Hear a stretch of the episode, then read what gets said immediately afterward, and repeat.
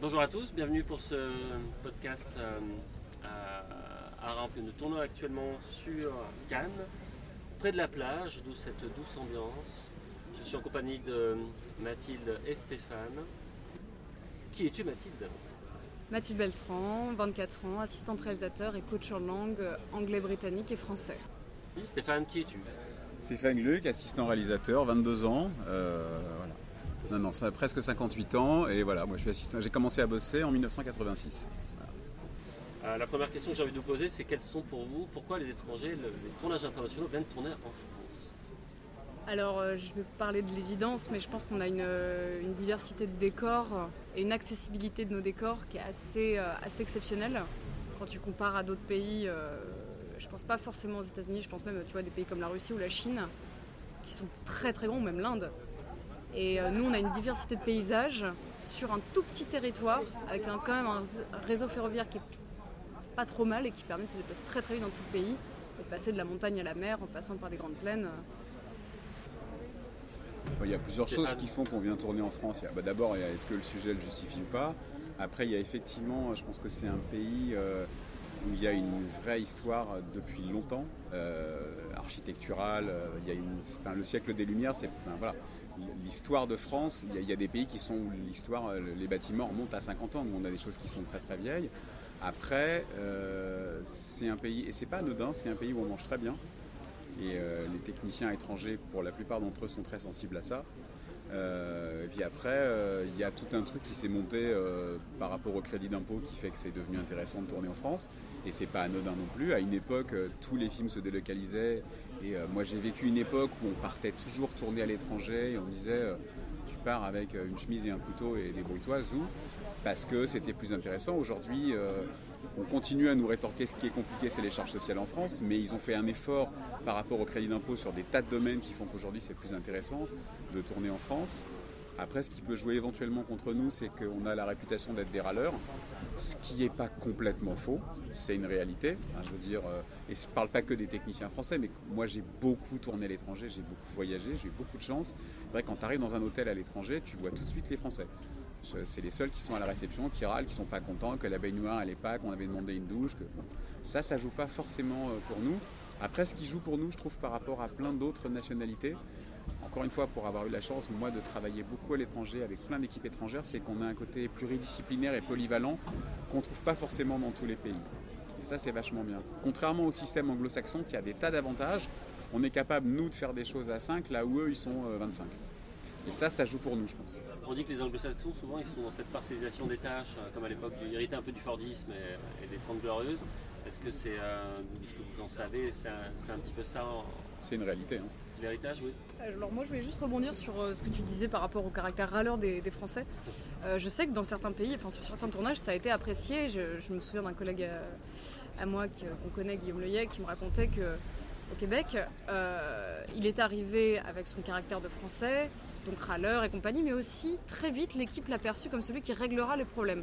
Parce qu'il n'y a pas tous les dessous d'hypocrisie ou de, de politesse à, à rallonge, c'est il y a un problème, on le règle, ça ne va pas euh, et de pointer le problème. Alors ça, parfois c'est râler un petit peu pour rien, mais au moins il a tout de suite eu cette, cette aura de celui qui va prendre le problème en charge et qui le réglera. Et cette, euh, cette polyvalence, elle est liée à, à une division du travail qu'on applique moins, nous, en France, euh, par rapport aussi à une histoire propre aux Non, je- alors pour le coup, je pense que c'est un truc. euh, ça pour moi, ça fait partie de l'ADN. Enfin, c'est un truc culturel, c'est-à-dire qu'on a un côté beaucoup plus artisanal en France que ne l'ont les Anglo-Saxons. plus sont- Totalement. Alors on l'est devenu de facto parce qu'on a aussi, nous, depuis euh, 15 ou 20 ans, produit des très gros films qu'il a fallu se structurer pour et qu'on est aussi capable maintenant de faire des films euh, euh, comme font les anglo-saxons. Mais à une époque, on a un côté beaucoup plus artisanal. On est capable, nous, de faire un film à 15 personnes. Aux États-Unis, euh, je veux dire en Angleterre, c'est pas possible ça. Ne serait-ce que par les syndicats. Il y a les États-Unis qui travaillent en nombre, mais il y a aussi les Indiens qui travaillent en très grand nombre en- encore plus. Ah ouais, ouais. Première Moi, industrie j'ai tourné mondiale. en Inde, c'était dingo. Le premier matin, quand j'ai vu arriver la déco, je dis mais c'est qui? C'est tous ces gens? On m'a dit c'est la déco. J'ai dit mais mais euh, mais c'est comme ça. Ah bon Et c'était combien à la louche? Je sais beaucoup. Beaucoup, ils étaient habillés toutes les couleurs, c'était hyper beau. Il y, a un- il y a des gens qui sont sortis d'un bus, on m'a dit c'est la déco. Je dis ah ouais, c'est sûr. Bon, au moins on sera pas en retard avec la déco, ça c'est bien. Avant de revenir peut-être sur la polyvalence et les configurations d'équipe, euh, euh, producteur, est-ce qu'il y a d'autres choses qui, euh, qui rend les Français, les techniciens, euh, voire les talents, euh, on peut en parler aussi, euh, intéressants, pertinents, attractifs Bah, Il n'y a qu'à voir la carrière qu'ont fait tous les chefs opérateurs français depuis euh, 20 ans. Le nombre d'opérateurs qui travaillent à l'étranger. euh, alors, il y, a eu- y a eu Philippe Rousselot il y a longtemps, mais je veux dire. Et- ouais. Oui, mais pas, pas, que, pas que Philippe Rousselot et Darius Conji. Enfin, je veux dire, Delbonnel, il y a plein d'opérateurs français qui travaillent à l'étranger parce qu'ils ont vachement de talent. Et, qui, s- enfin, voilà. et les chefs d'éco, c'est pareil. Dan Veil, qui est un mec que j'adore, il fait. Là, Dan Veil, il fait une série en ce moment sur. euh, euh, Benjamin Franklin, enfin Dan, Dan, il a toujours fait depuis, depuis le cinquième élément, il a fait que des trucs énormes à l'étranger parce que c'est des gens qui ont, voilà, qui ont du talent. Jean Rabas, Abbas, qui est Abbas Jean Rabas c'est un immense ouais. chef décorateur D'accord. qui avait fait Vatel avec Roland Joffé, qui a fait plein de très gros, qui a monté le Cirque du Soleil. Jean, il a fait le Cirque du Soleil, il a implanté le Cirque du Soleil à travers le monde. Mec qui a fait une carrière. Mais je pense que ça tient vraiment à, à un patrimoine culturel et historique, j'ai l'impression. Cette polyvalence-là Ah ouais, c'est moi, moi c'est ma sensibilité. Après, je peux me tromper. Moi, c'est comme ça que je le ressens. Est-ce qu'il y, a- est-ce qu'il y a un savoir-faire euh, préparatoire, tournage ou en post-production dont vous entendez souvent parler sur les tournages internationaux Euh, Dans la presse, on voit souvent que les effets spéciaux, par exemple, sont hyper quali, hyper demandés euh, et reconnus à, à l'international en France. Est-ce qu'il y a autre chose dont on a peut-être moins soupçon, moins d'évidence sur euh, une qualité qui nous est reconnue et Déjà, il y a pas assez Pas maintenant, mais il y a une quinzaine d'années, il y a énormément de gens qui ont été formés dans des écoles, style l'école des Gobelins, qui sont partis euh, travailler aux États-Unis, qui ensuite sont revenus ou pas.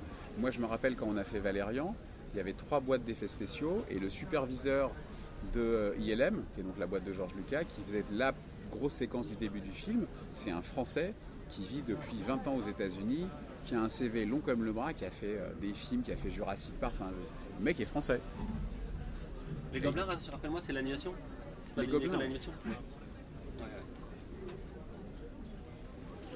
Et aujourd'hui, il y a de plus en plus de techniques. Enfin, je veux dire, la post-production française, Pierre Buffin à l'époque, quand il a monté Buff, Pierre, c'est un des premiers qui a monté des trucs et qui a travaillé à l'international et qui a fait des trucs hallucinants. Quoi. Et je trouve qu'aujourd'hui, de plus en plus, le MacGuff, les, boîtes de post-production françaises, ils sont vraiment en train de monter en qualité. Et pareil, je pense qu'ils savent faire des choses avec moins de monde. Ce qui à l'arrivée, quand même, est parce que ça a une incidence financière, forcément, et qu'aujourd'hui on vit dans un monde où c'est important, ça rentre en ligne de compte. On parle souvent des temps de tournage qui se raccourcissent. Alors je ne sais pas du tout là, euh, je m'adresse plutôt à toi Stéphane.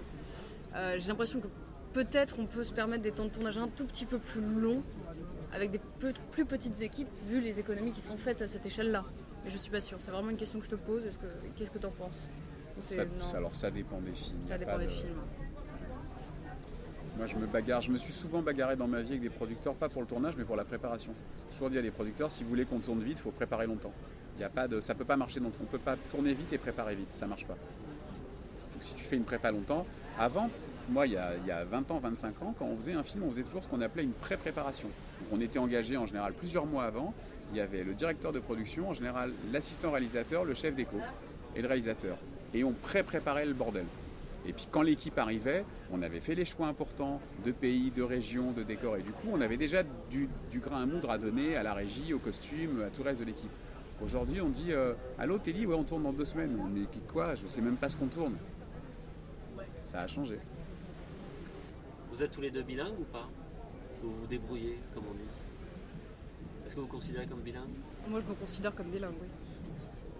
Toi, Stéphane? Moi, je suis, je, je- moi, je me considère pas, je parle pas aussi bien anglais que lui, mais ça m'a pas empêché toute ma vie de faire des films en France avec des Anglais ou des Américains et à l'étranger avec plein d'équipes. Je parle suffisamment pour me débrouiller.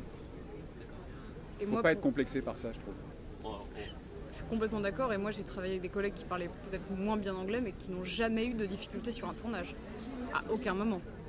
Parce que l'anglais du tournage, c'est un anglais qui est technique, qui a son propre jargon.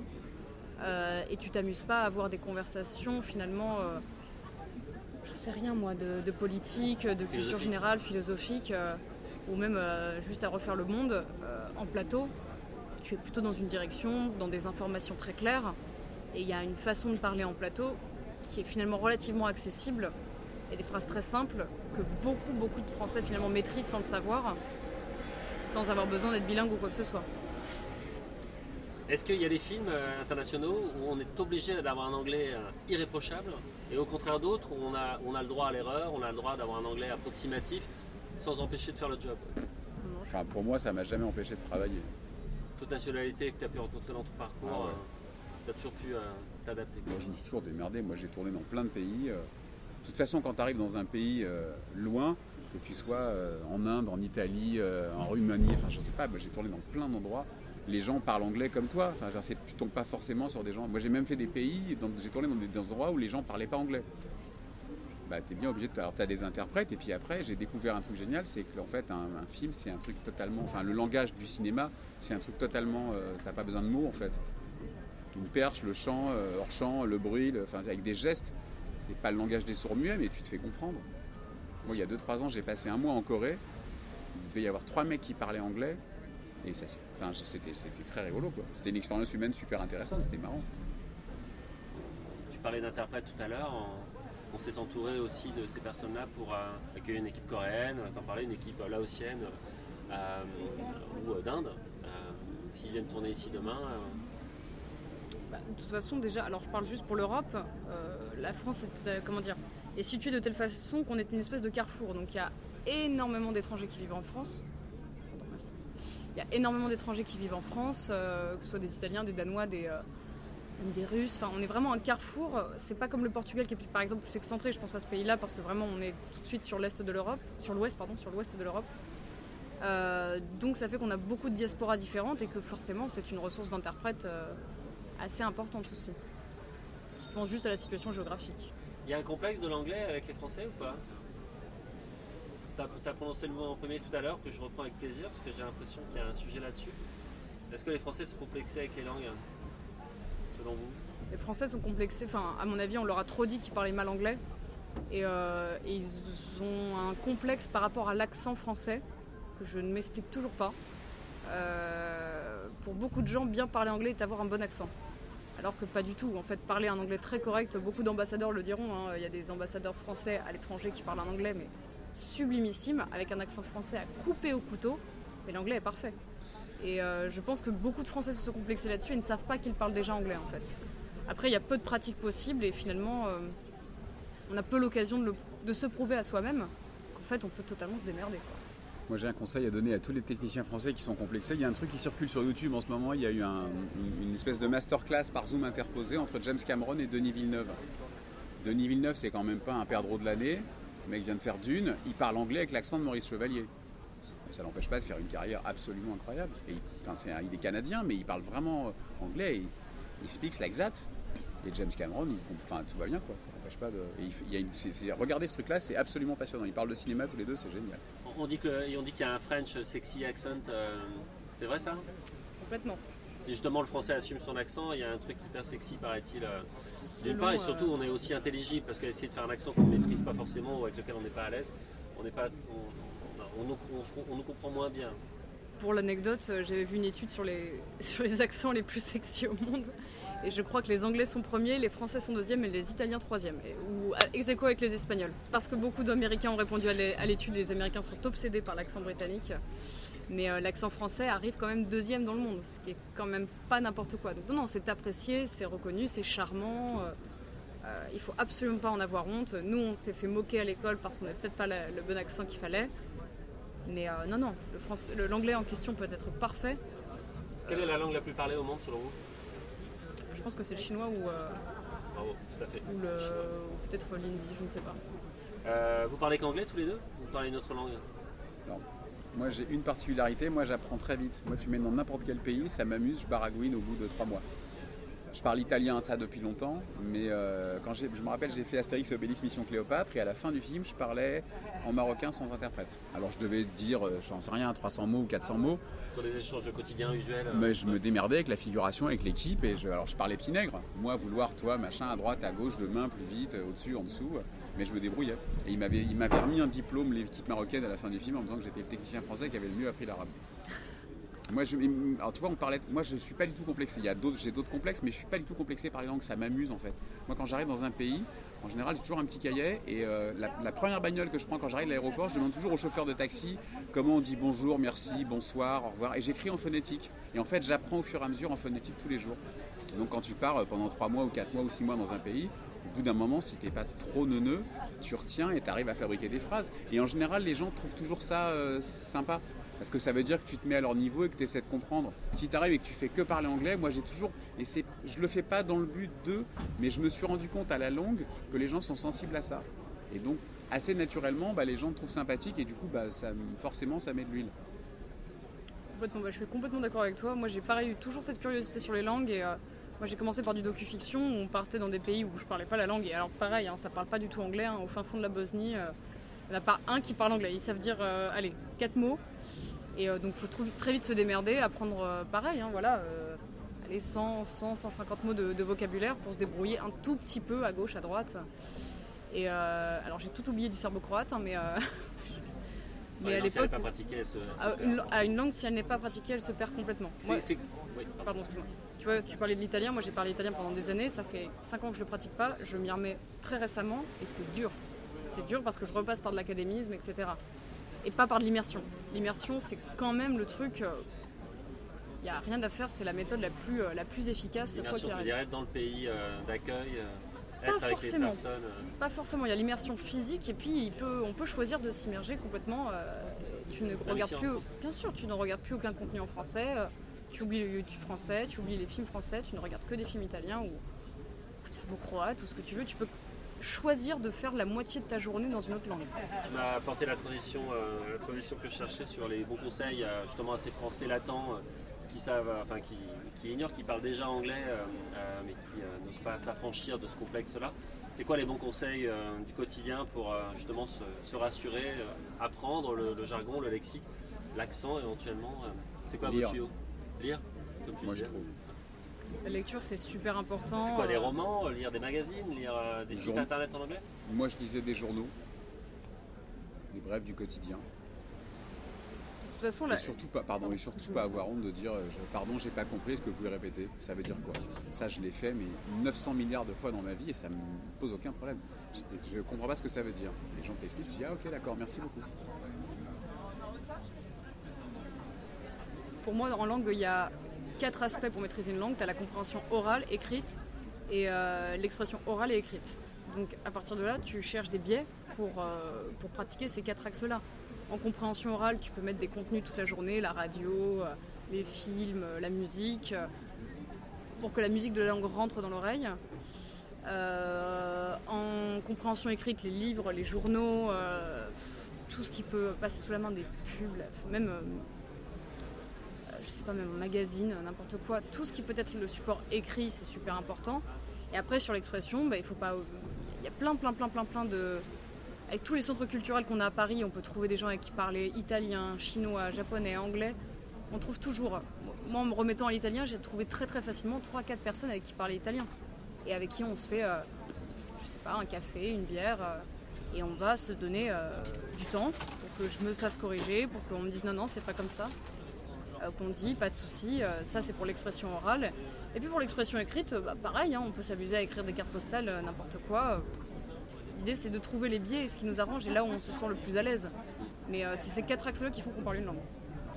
Mathilde et Stéphane, est-ce que méthodologiquement, il y a quelque chose qui étonne les tournages internationaux quand ils viennent en France? Qu'est-ce qui les surprend? Qu'est-ce qui les, qu'est-ce qui les étonne Et à contrario, qu'est-ce qui vous surprend, vous, avec les méthodes euh, étrangères? Qu'il Qu'est-ce qui ressort de vos expériences respectives? C'est ce que je te disais au tout départ, c'est-à-dire que euh, y a deux choses. Il y a le système anglo-saxon et les autres, ce qui est deux choses différentes. Alors, il y a plein de pays qui ont adopté la mode du système anglo-saxon, mais euh, par exemple, je parle nous de notre crèmerie à nous, les assistants. Dans le système anglo-saxon, les Américains, les Anglais, il y a toujours un assistant de plateau, un assistant de bureau. En France, ça n'existait pas. C'est devenu la norme depuis quelques années. Mais moi, j'ai fait beaucoup de films où j'avais pas d'assistant euh, qui faisait le bureau. Le fait de mettre un assistant au bureau, ça fabrique du travail au bureau. Et je pense que, alors, c'est encore, moi, je vais te faire une réponse un peu gloubi-boulga, mélangée de plein de choses, mais les portables, euh, les réseaux sociaux et Internet, ça a fondamentalement, je trouve, complètement changé le paradigme de la façon de fabriquer un film.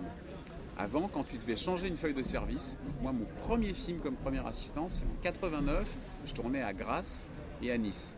Un jour, il a fallu changer une feuille de service parce qu'on savait que le lendemain, on n'aurait pas beau temps. Ça a été un bordel sans nom de réfléchir, de se poser la question, de téléphoner à tout le monde à l'hôtel. Aujourd'hui, il y a des groupes WhatsApp, des machins, on t'envoie des mails, on te dit ah mais comment ça, t'étais pas au courant? Bah non, j'étais pas au courant. On a perdu, je trouve, l'habitude de dire et d'expliquer les choses. Euh, alors, l'avènement du numérique, ça, a ouvert plein de choses dans les perspectives de réflexion, parce qu'aujourd'hui on peut inventer, on peut créer plein de choses. là où moi je trouve que c'est moins bien, c'est qu'aujourd'hui on peut tout changer tout le temps euh, et, on se dit mais c'est pas grave, euh, voilà, on on fera ça, on effacera ça en post-prod. Et je trouve que ça enlève une forme de rigueur euh, qui moi manque à la mise en scène. Quand je vois un film, quand tu vois le film, parce que tu vois au bout de 5 minutes que de toute façon ça a été couvert à toutes les focales, sous tous les angles, dans tous les axes, et qu'après il y a 6 mois de montage, pour moi, c'est pas de la mise en scène. À t'entendre, c'est les méthodes de communication et la technologie aussi, de fait, euh, qui ont mais qui a évolué. mais qui a changé le monde, enfin, qui, est en train de façonner le monde d'une façon différente. On nous a expliqué au début d'Internet qu'on allait fabriquer une société de communication. Or, on a, à mon sens, on a fabriqué exactement le contraire. Et, après, il y a le Covid par-dessus, là, il y a deux ans, mais ça c'est très récent, où on a fabriqué des gens qui sont devant des écrans chez eux. Donc on a fabriqué des gens seuls alors qu'on nous avait vendu que ça serait le contraire je trouve. Hein, après, euh, c'est une façon un peu pessimiste de voir les choses, mais c'est une forme de réalité quand même, je trouve. Moi, je me rappelle. Alors, on ne peut pas comparer. Moi, j'étais assistant de Jean-Paul Rapneau il y a une vingtaine d'années. J'ai fait un film, on a tourné 19 semaines. 19 semaines, j'ai le storyboard à la maison. Il y a 5 plans qui ne sont pas montés. Le reste, ils sont montés dans l'ordre du storyboard. Après, t'aimes ou t'aimes pas le film. Et Cyrano de Bergerac, c'était pareil. Et c'est un film absolument totalement sublime. Mais Jean-Paul, euh, il commence pas le film tant que le storyboard n'est pas terminé et tant qu'il ne sait pas exactement quel plan il fait. Moi, je me rappelle le premier jour de tournage que j'ai fait avec lui, on tourne un plan, le premier plan du film. Et à la fin de la première prise, je vais le voir je lui dis euh, Est-ce que tu veux pas que dans cette valeur-là, Gérard Depardieu, il me dit Non, non, Steph, je ne le montrerai pas dans cet axe-là. Cette phrase-là, elle m'intéresse dans l'autre sens. Donc je, sais, j'ai coupé là parce que ça m'intéresse pas. Ce premier jour, tu dis ok, bon bah très bien. Bah, pendant 19 semaines, je vais faire comme tu le dis et ça va très bien se passer. De votre point de vue, c'est les, conditions financières, euh, c'est l'argent ou c'est les méthodes de communication qui ont accéléré et contracté ces temps préparatoires? Moi, c'est un mélange des deux.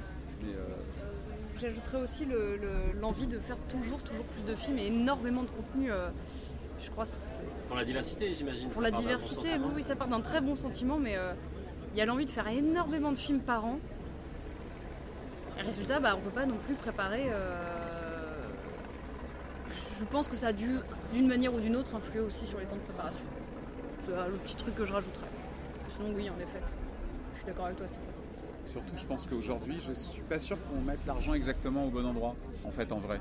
Il y a quand même un déséquilibre entre. Euh, entre euh, je veux dire, l'âge d'or où on allait voir le film de Jean-Paul Belmondo, le film d'Alain Delon, c'est plus comme ça. Aujourd'hui, et encore, heureusement, on a rééquilibré les choses depuis quelques années, mais il y a eu un moment donné, il y a une dizaine d'années, où les acteurs étaient extrêmement payés. Du coup, on disait, bah tiens, il reste ça pour faire le film. Et tu dis, mais je, on peut pas, enfin, on n'a pas assez d'argent pour faire le film avec ça. Ouais, mais c'est comme ça. S'il n'y a pas machin, on n'a pas la chaîne, et s'il n'y a pas la chaîne, il n'y a pas le film. Moi, j'ai connu une, époque et une génération où les producteurs de cinéma, c'était des gens qui savaient vraiment ce que c'était un film et comment on, comment on finançait, comment on produisait un film. Aujourd'hui, il y a plein de gens qui financent des films qui, financent des films, mais, qui font du cinéma comme ils pourraient faire n'importe quelle autre industrie. Le cinéma, c'est un truc très particulier, très spécifique. Donc, euh, ça aussi, ça change. Euh. À l'époque, quand tu vas voir Claude Berry et qu'il t'explique on va faire comme ci, comme ci, comme ça, tu dis ah bon bah d'accord, bien monsieur.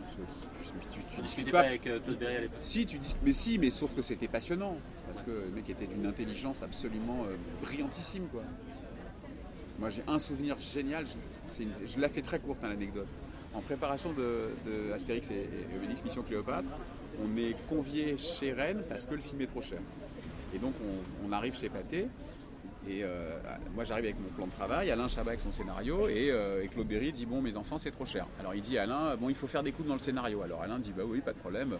Écoute Claude on va enlever le sphinx. Il dit ah bah non le sphinx c'est vachement bien chérie, le sphinx on va le laisser. Hein. Bon, je te la fais courte. Hein. Alain il a proposé quatre trucs à chaque fois, Claude l'a envoyé chez non ça. Il a dit est-ce qu'on a le devis du film? Alors il y a un mec qui a apporté le devis je voudrais une feuille, euh, une feuille et un crayon. Et là, il y a un type qui arrive et qui dit J'ai le devis comparatif du premier. Je dis Je veux une feuille et un crayon. Hein il prend, il recopie les 10 postes du devis et il se tourne vers quelqu'un. Il fait Dis-moi, euh, si euh, le labo on le paye à telle date plutôt qu'à telle date, ça fait quoi? Le mec réfléchit, il prend sa calculette, il dit bah, ça fait 7 millions d'économies, Claude. Il pose 4 questions que de mouvements financiers comme ça. Et en quatre questions, il y avait, je sais plus, je dis un chiffre idiot, mais 10 millions de francs d'économie. Il se tourne vers Alain Chabat, il dit Excuse-moi, je t'ai fait venir pour rien. Il se lève, il dit La prochaine fois, vous réviserez votre copie, on ne dérange pas le metteur en scène. Il est sorti de la pièce.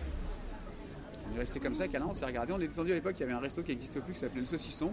On a été bouffé à 11h du matin et tu te dis, ah ouais, là, toi. Leçon de cinéma d'un producteur. On peut parler des acteurs un peu sur la différence de méthodologie. Comment ils, ils bossent, ces acteurs étrangers qui viennent ici et par rapport aux acteurs français? Vous avez vu des. Ils sont très rigoureux. Enfin, moi j'ai l'impression que les acteurs euh, étrangers sont d'une rigueur et. euh, euh, je je me trompe peut-être, hein, mais. j'ai l'impression qu'il y a une notion de professionnalisme et d'attitude de plateau qui est extrêmement forte. J'ai eu beaucoup, beaucoup moins de caprices, je vais être obligée d'être en parler, hein, avec des acteurs étrangers. Et alors là, pour le coup, anglo-saxons, allemands, roumains, irlandais, vraiment des, gens qui étaient là pour travailler, pour avoir une attitude de plateau. Et s'il y avait un demi-souci, l'agent était prévenu et ça partait tout de suite. Donc euh, nos acteurs français, aussi, euh, aussi chers soient-ils à nos cœurs, euh, ont plus la réputation d'être compliqués, si j'ose dire. Je sais pas si je me trompe ou pas, mais il y a un professionnalisme par le système des studios américains, mais pas que, hein, qui s'est développé, comme tu disais tout à l'heure, Stéphane, qui s'est complètement ancré, qui s'est ouais, qui s'est ancré dans plein d'autres pays. Et quand des acteurs étrangers viennent en France, il y a- il y, a une vraie, vraie rigueur. hein. Moi, j'ai été étonnée de. Aucun acteur étranger que j'ai eu n'a fini son SMS devant moi parce que je l'appelais. C'était vraiment ah bah oui tout de suite. Ça n'a jamais, je n'ai jamais attendu un acteur. Les Anglais ont très bonne réputation sur leur euh, Pas que, hein, les Allemands, les Allemands aussi. hein. prises, euh, mais comme ça. Les Américains, les acteurs américains. Américains, évidemment, les acteurs américains, mais Ils sont convoqués, ils sont là pile à l'heure, ils connaissent leur texte au rasoir. euh, si tu les fais attendre 3 heures dans l'horloge parce qu'il y a je sais pas quoi, il n'y a jamais un mec qui râle. Ils sont souriants, ils font le boulot. Les acteurs français, c'est pas toujours comme ça. sont polis, ils remercient énormément. La moindre, la moindre intention euh, un peu gentille, c'est des remerciements euh, tout de suite. euh, et pas que les Américains, hein, j'ai vraiment. hein. Les Américains en tête peut-être. C'est rigolo parce que le seul acteur français, moi, depuis 35 ans, que j'ai vu arriver le premier jour de tournage et connaître les 6 semaines de, de- de texte par cœur, c'est Vincent Lindon. Ça, respect. Vraiment. L'actuel président du jury. Exactement. Euh, vous voyez d'autres points sur la méthodologie à, à aborder euh, entre les, les tournages internationaux et, et nous? Après, chaque pays a ses particularités et vient avec une forme de, culture euh, différente. Euh, je pense aux Allemands qui, ont souvent envie de finir très tôt et qui s'en foutent un peu de la pause déjeuner. euh, là où en France, nous, la pause déjeuner, c'est sacré. Hein. On déconne pas du tout avec ça. T'as mille et une méthodologies qui s'appliquent ou pas en France. J'ai eu des acteurs japonais qui sont arrivés avec une forme de méthodologie. Alors, par exemple, pour parler des assistants réalisateurs, on avait une assistante réalisateur qui était euh, dédiée, pour le coup, donc dans un système assez américain, même si c'était une production française. On avait une assistante réalisateur dédiée à l'acteur japonais. On a eu des gros soucis de communication parce que, par respect et par hiérarchie dans la société japonaise, c'était très compliqué pour elle de s'adresser à cet acteur parce qu'il y avait 46 formules de politesse, que ça devait être dans tel ordre, qu'il fallait qu'il soit dans telle disposition. Et, euh, et je me souviens d'un rendez-vous qu'on avait organisé avec. euh, il prenait des, leçons de coaching en cuisine.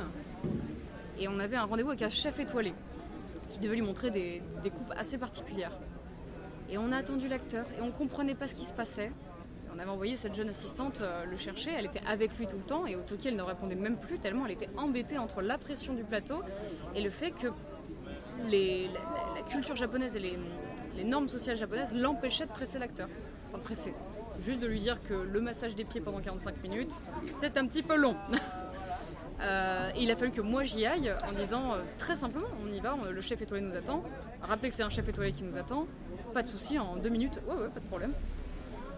Il y a ce côté détente qui était un petit peu plus. Enfin, moi je sais qu'on a eu ces petits chocs culturels qui parfois créent des nœuds de blocage euh, sur l'organisation du plateau, en tout cas avec euh, les équipes japonaises. Comment, euh, quand on est technicien français, on trouve un tournage à l'international, un tournage étranger Comment, c'est quoi votre truc pour, euh, pour euh, travailler avec euh, les films internationaux ici en Adresse-toi à la jeune génération. Moi, c'est, mais ça, tu vois, c'est complètement à l'ancienne. Moi, j'ai longtemps, longtemps compté sur les. Enfin, pas longtemps. Au tout début, j'ai, je pensais que les réseaux sociaux allaient m'aider. Pas tant que ça, parce que c'est pas sur les réseaux sociaux que tu dis euh, que tu parles telle ou telle langue finalement. J'en ai pas tant l'impression, mais il y a des gens que, dans mon entourage proche qui ne sachent même pas que, je parle anglais, tu vois. Euh, parce que c'est pas un truc que je crie sur les toits ou quoi que ce soit. Mais par contre, dans les professionnels qui m'intéressent, eux le savent. Donc euh, ça a été beaucoup plus du bouche à oreille, des discussions posées, des, des découvertes avec les personnes avec qui j'avais envie de travailler, euh, ou avec qui j'espérais un jour travailler, à qui j'ai dit ce genre de choses. Moi, ce qui me fait un petit peu peur, et je m'en suis rendu compte, pour le coup, je parle de la langue que je maîtrise, l'anglais, c'est que souvent sur des CV, j'ai vu anglais bilingue, et vraiment hein, très souvent, alors qu'on avait, euh, j'avais face à moi un anglais euh, courant. Euh, juste moyen. Non, non, pas, non, ce serait horrible de dire ça parce que apprendre une langue c'est difficile et il faut du temps et, quiconque parle, parle ne serait-ce qu'un tout petit peu d'anglais c'est déjà merveilleux. Mais il faut bien connaître son niveau et, bien savoir se doser. C'est-à-dire qu'à la fois les Français ont un petit peu honte de parler anglais, etc. Mais en même temps, moi sur les CV, j'en ai vu souvent me dire qu'ils étaient bilingues. Et euh, au bout d'une conversation, euh, je les lance hein, forcément. Ah, ça ralentit un petit peu là. Là, je, sens que ça cherche ses mots, ça cherche ses mots, etc. Euh, donc, il faut faire attention aussi à ça et, à bien se situer en fait. Donc, faire une base, par exemple, vraiment digitalisée, numérisée, etc., me fait un petit peu peur sur la façon dont les gens évaluent eux-mêmes leur propre niveau. Alors que par le bouche à oreille et par les méthodes, on va dire, traditionnelles, bah, ça se voit ou ça se voit pas, quoi. Tu parles ou tu parles pas et c'est pas grave. Mais tu peux aussi très bien te débrouiller. Encore une fois, je reviens à ce qu'on disait au début. Hein. Parler un anglais courant, mais pour de vrai. Et ça, c'est aussi la. Pardon, je vais, vraiment euh, développer là-dessus. Comme plus, de plus en plus de gens ont mis bilingue avec un anglais courant simplement, aujourd'hui on ne cherche que du bilingue. Donc ça oblige beaucoup de gens à se... Enfin, beaucoup de gens en viennent à penser que je ne suis pas bilingue, donc je ne peux pas travailler. Ça rajoute à la pression. Ça rajoute à la pression, alors qu'en fait beaucoup de gens ont simplement un anglais courant pour revenir à la gestion de tes réseaux, euh, comment toi, euh, qui es pour le coup bilingue, euh, tu arrives à trouver des films et comment tu te fais savoir Il y a les plateformes, tu disais, où tu te fais référencer, mais ça suffit peut-être pas. Mais même les plateformes où je me fais référencer, c'est jamais ça qui m'a apporté du travail. C'est le travail qui m'a apporté du travail, les, gens que je rencontre, les gens qui prennent le temps et je les remercie. Tu les rencontres où ces gens? Ça peut être à Ara Non mais c'est vrai. une des personnes les plus importantes dans ma petite carrière, euh, me vient d'Ara par une rencontre euh, dans une, soirée, euh, une association en l'occurrence, professionnelle, où j'ai pu être en contact avec des gens plus âgés et avoir, qui ont des carrières plus avancées, qui, avec qui j'ai pu partager une vision du métier, qui m'ont pris le temps de m'écouter, que j'ai pris le temps d'écouter aussi. Et à partir de là, oui, non, on travaille pas ensemble, c'est pas grave. puis après, c'est des rencontres de tiens, bah, je suis avec tel assistant, on passe boire un verre, ou, au contraire, moi qui suis venue solliciter des premiers, ça n'a pas forcément marché. Je, ne veux, je ne pense pas que ce soit la bonne méthode. Vraiment. Si on parle vraiment de boulot-boulot, et ça s'applique autant à l'anglais qu'à du boulot tout court en fait. Parce que du boulot en anglais ou du boulot tout court, c'est les mêmes méthodes. C'est quelles compétences tu as, où est-ce que tu en es dans ta carrière. Pour moi, il n'y a pas forcément une dichotomie entre trouver du boulot en anglais et trouver du boulot tout court en fait. Tu trouves le boulot qui te correspond. Stéphane, comment tu vois le truc toi? Comment tu euh, as créé ce réseau de, à l'international, on va dire. Parce qu'il y a notre réseau euh, sur le territoire et on dit souvent que si on commence à bosser à l'international, on, reste un petit peu euh, dans, ce, dans cette boucle-là et on a un peu du mal à revenir sur le territoire et inversement. Ça, ça des questions de réseau Moi, j'ai fait que des films parce que je rencontrais des gens, en fait. Je ne sais pas quoi dire d'autre, en fait, mais je... Tu fais un film et puis tu t'entends bien avec quelqu'un et puis un jour il te rappelle ou euh, voilà, puis un jour il, il appelle quelqu'un, puis il y a quelqu'un que tu aimes bien qui donne ton numéro de téléphone, et puis un jour toi tu donnes le téléphone de quelqu'un, ça se passe. Enfin moi, à mon époque, ma génération, ça se passait comme ça. Moi je suis un peu déconnecté des réseaux sociaux, ça, je, suis un peu largué, je comprends plus comment ça fonctionne tout ça. Enfin, c'est pas, c'est pas ma façon de fonctionner. Et je vais être très honnête avec toi, euh, même pour avoir grandi avec les réseaux sociaux, ça ne m'a jamais rien apporté. Les seuls, à la limite, c'est euh, je pense à, des assistants, mais même qui ne m'ont pas engagé sur les réseaux sociaux, ça, ça, n'apporte absolument rien. C'est des gens que j'ai dû rencontrer et qui un jour, bah, euh, ils n'ont pas leur euh, l'assistant habituel, donc euh, voilà, on se rencontre, pourquoi pas. Mais les réseaux en eux-mêmes ne m'ont jamais apporté de travail. Je n'ai jamais répondu à une annonce ou très peu, et en général, c'était pas forcément là où je voulais travailler. C'était principalement les rencontres. Alors peut-être que je travaille à l'ancienne et peut-être que d'autres assistants de ma génération diront totalement l'inverse eux, ça n'est que les réseaux sociaux, les annonces, des choses comme ça, toutes les plateformes qui existent. De mon côté, ça l'a jamais été. Euh, on approche un petit peu là de la fin du, podcast. Euh, pour euh, ceux qui nous écoutent et qui ont envie de se lancer, c'est quoi votre kit de survie pour affronter, affronter entre guillemets évidemment, les tournages étrangers qui font souvent un peu peur pour les techniciens français? Justement, on a parlé de la langue tout à l'heure. Moi, je reviens sur la curiosité. hein, vraiment, hein. il faut être curieux, il faut avoir envie de comprendre ce qui se passe. Puis euh, il y a des choses. euh, si on a les compétences, il n'y a pas de souci, tu vois. Et, euh, ce métier-là, il n'est pas si différent d'un pays à l'autre. Donc, il y a un peu de curiosité à avoir sur les quelques particularités entre les tournages franco-français et les tournages internationaux qui viennent en France. Un peu de patience aussi pour comprendre tout ça, pas être fermé d'esprit, se dire, comme tu disais Stéphane, chez nous, ce qu'on fait c'est mieux. On n'a peut-être pas le meilleur système, mais le nôtre fonctionne aussi.